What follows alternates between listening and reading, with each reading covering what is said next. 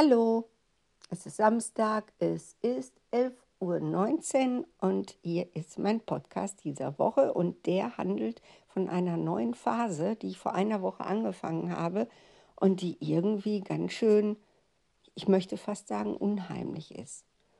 Wie ich ja schon früher erzählt habe, habe ich, nachdem ich angefangen habe, Menschen, die seelisch krank sind, zu coachen, ähm, ja, da in die, die Hintergründe zu gehen, mich nicht einfach nur damit zufrieden zu geben, zu sagen, das System ist dafür verantwortlich, die Eltern, das soziale Umfeld und äh, natürlich auch in gewisser Weise die äh, erblichen Voraussetzungen, sondern ich habe gedacht, nee, sorry, aber da ist doch mehr. Wir haben doch eine Seele. Okay, so fing das ja alles an vor zwei Jahren und in der Zwischenzeit habe ich für mich mein Weltbild festgelegt. Ich glaube an Seele, ja. Ich glaube nicht nur daran, sondern ich bin davon fest überzeugt. Und meine Coachings geben mir auch immer und immer und immer wieder recht, was natürlich eine Täuschung sein kann, keine Frage. Ich glaube ja, dass jede Seele, man sagt ja immer, ne, ja, ich habe mir meine Eltern nicht ausgesucht. Glaube ich nicht mehr. Und wer irgendwie noch dieser Meinung ist, der sollte mal Soul gucken von Walt Disney. Ich finde den grandios, obwohl ich sonst nie Zeichentrickfilme gucke. Aber diesen Film finde ich super, Soul. Und ich glaube wirklich, das ist auch eine neue Erkenntnis, die jetzt so langsam durchsickert, bis hin in normale Psychiatrien, in wirklich äh, Fachkreise, die sich schon lange mit psychisch Kranken auch beschäftigen, zu sagen, hm, da ist was tatsächlich, da ist so eine Seele.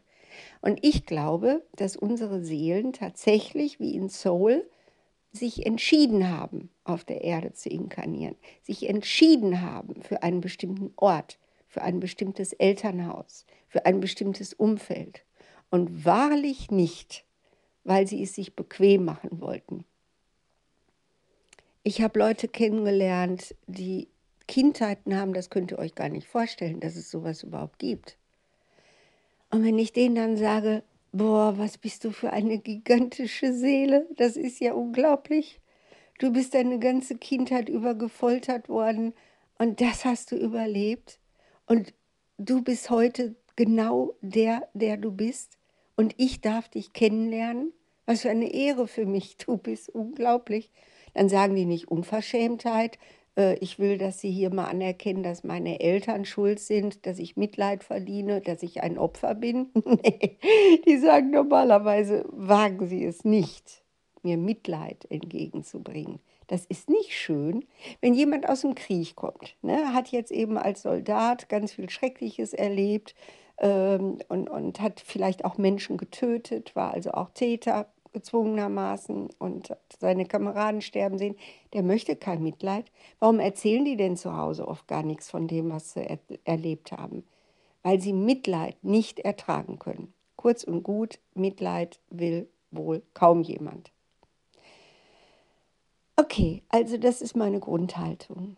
Und ich denke, dass wir gerade tatsächlich in einer großen Transformation leben, was auch Menschen sagen, die so überhaupt nichts mit Übersinnlichem zu tun haben, die wirklich soziologisch geprägt sind und sagen, es gibt keinen Gott, es gibt nur Darwinismus, was für mich völlig okay ist.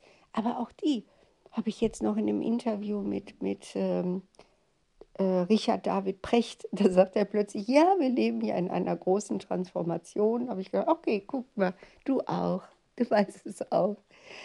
Und bei mir ist diese große Transformation, in der wir leben, eben auch eine seelische große Transformation und nicht jetzt nur digital oder eben Klimawandel. Und ähm, ich habe das Gefühl, dass ich jetzt mit meiner Seele eine Aufgabe habe in dieser großen Transformation, dass das, dass mich mein Schicksal eben in diese neue Aufgabe geführt hat vor zwei Jahren, dass das irgendwie nicht unbedingt so ein Zufall ist, ne? also ich hätte auch Pommes verkaufen können, sondern dass tatsächlich auch ja so ein Schubs ist in eine Richtung, die ich unbedingt weitergehen will, die mich total glücklich macht und in der ich anscheinend auch wirklich gut bin was so die Erfolge mir widerspiegeln. Naja, dann habe ich gedacht, ja, was hast du denn jetzt für eine Aufgabe in dieser großen Transformation? Und nachdem ich mit der wundervollen Ingrid Gast aus Wien ja schon meine Ahnenaufstellung gemacht hatte, also jetzt nicht Stammbaumaufstellung, ich kenne meine Ahnen fast gar nicht, sondern eben bin ja nicht so ein Familienmensch. Sorry, so, ich bin so ein Vagabund, aber eben eine Ahnenaufstellung auf spiritueller Ebene. Ne? Und das war schon richtig cool, richtig cool. Und jetzt hatte ich sie gebeten, nochmal so eine Aufstellung zu machen, ja, mit den Wesen, sag ich mal, die mich begleiten, außerhalb meiner Ahnen.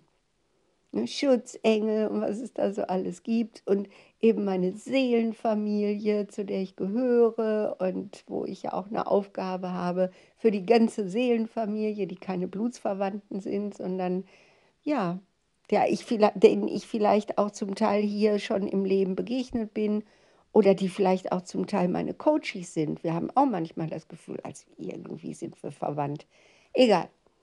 Ich möchte meine Aufgabe kennen.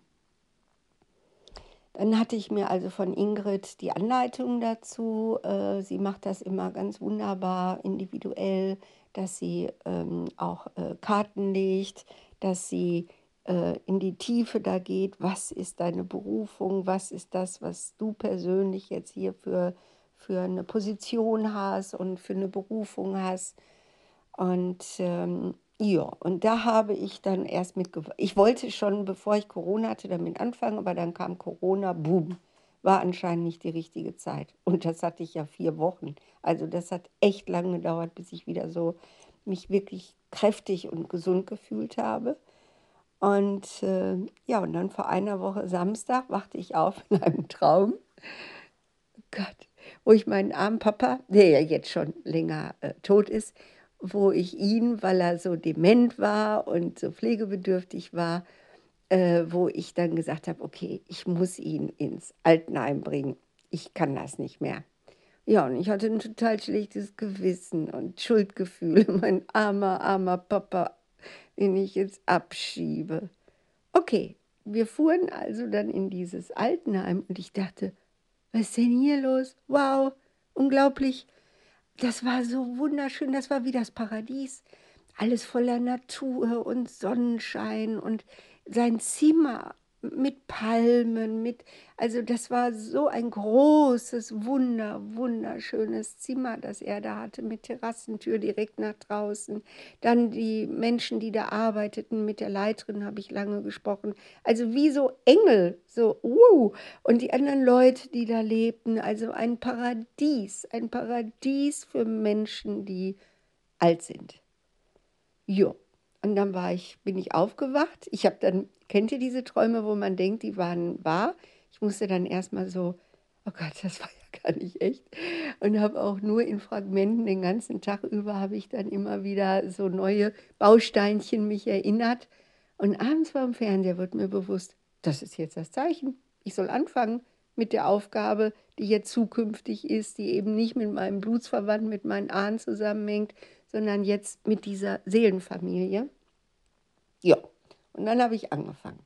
Dann habe ich dann abends, pünktlich um Mitternacht, wie es sich gehört, habe ich dann dieses Ritual gemacht, das Ingrid mir geschickt hatte. Äh, habe dann eben, also ich habe dann irgendwie so einen Führer innerer Mann, Führer innere Frau und Führer inneres Kind. Habe dann eben irgendwie mit denen dann auch irgendwie so einen Text für die gelesen, um die sozusagen zu begrüßen für meine Ahnen, von denen ich mich erst äh, nicht verabschiedet habe, die bleiben ja bei mir, aber eben diese Verstrickung, sage ich mal, aufgelöst habe. Da habe ich extra so ein Teelicht genommen, das schon so gut wie abgebrannt war, äh, weil ich hoffte, dass ich noch während des Rituals erlebe, dass dann dieses kleine Teelicht verlöscht. Und Räucherkerzchen habe hab ich auch noch angemacht. Ich habe mir wirklich Mühe gegeben. Okay, ich dann alles durchgezogen, alles in einem zwölf Minuten.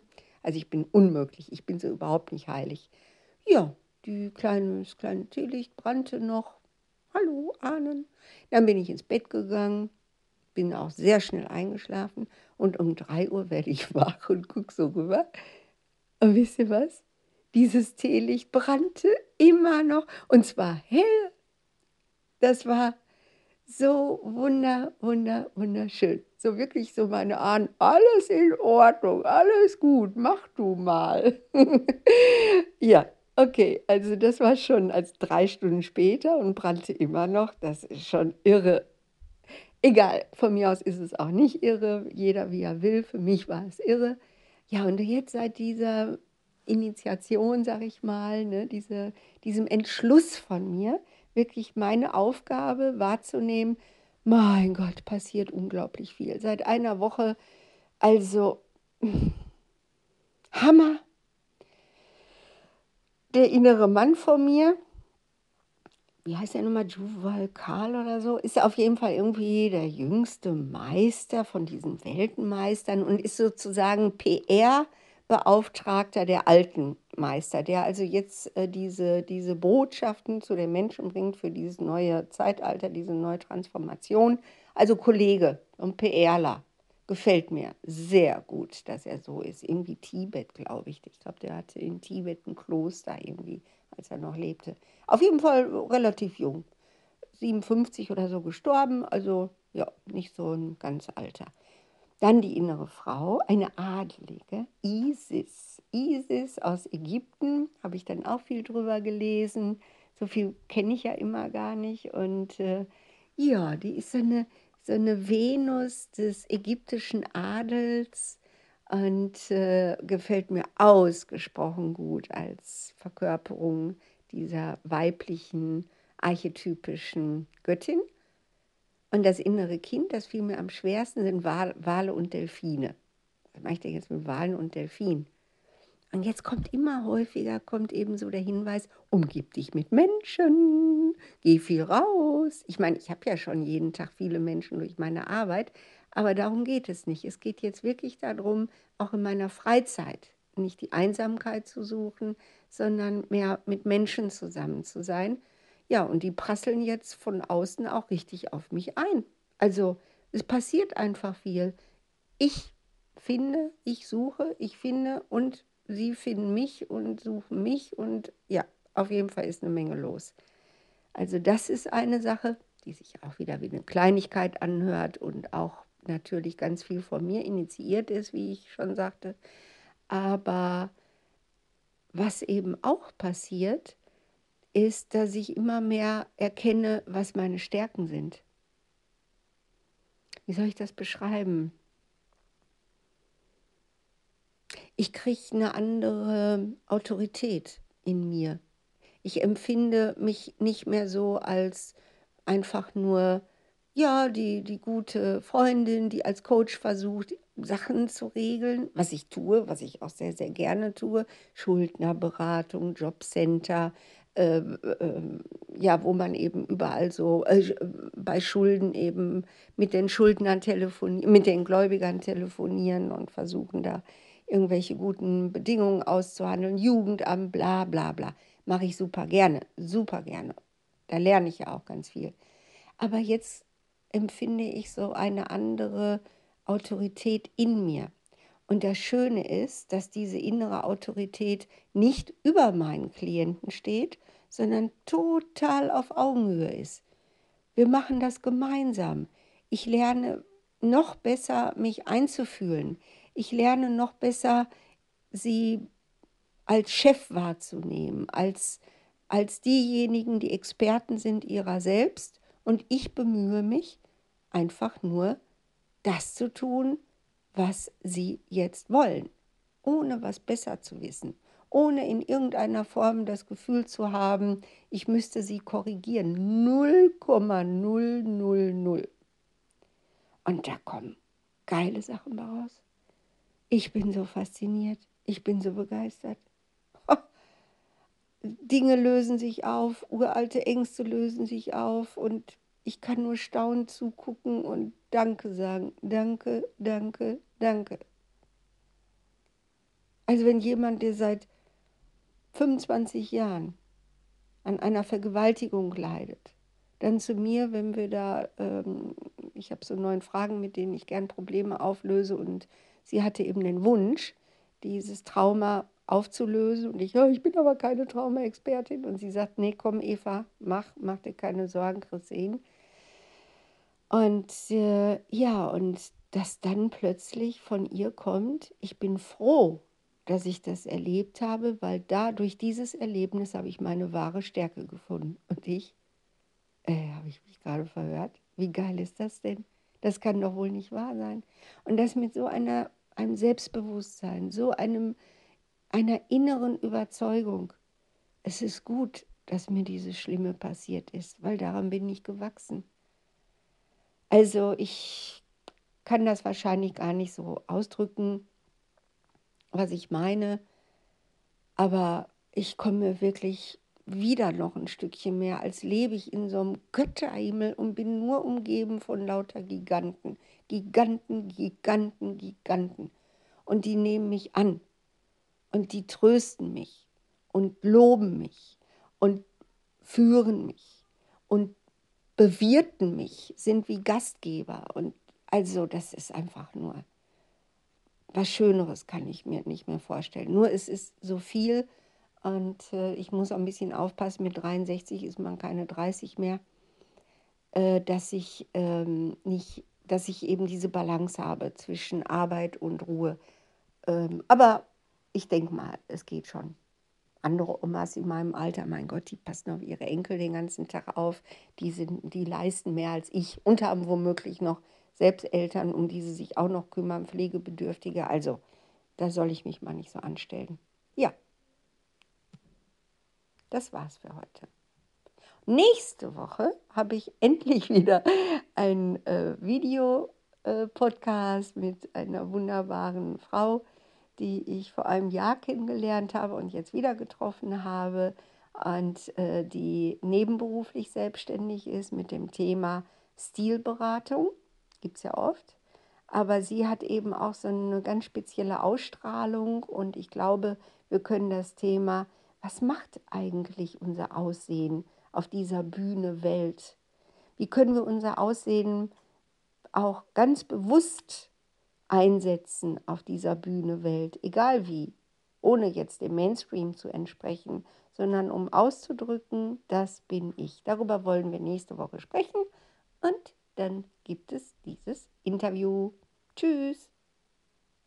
Nina Jung heißt sie. Tschüss.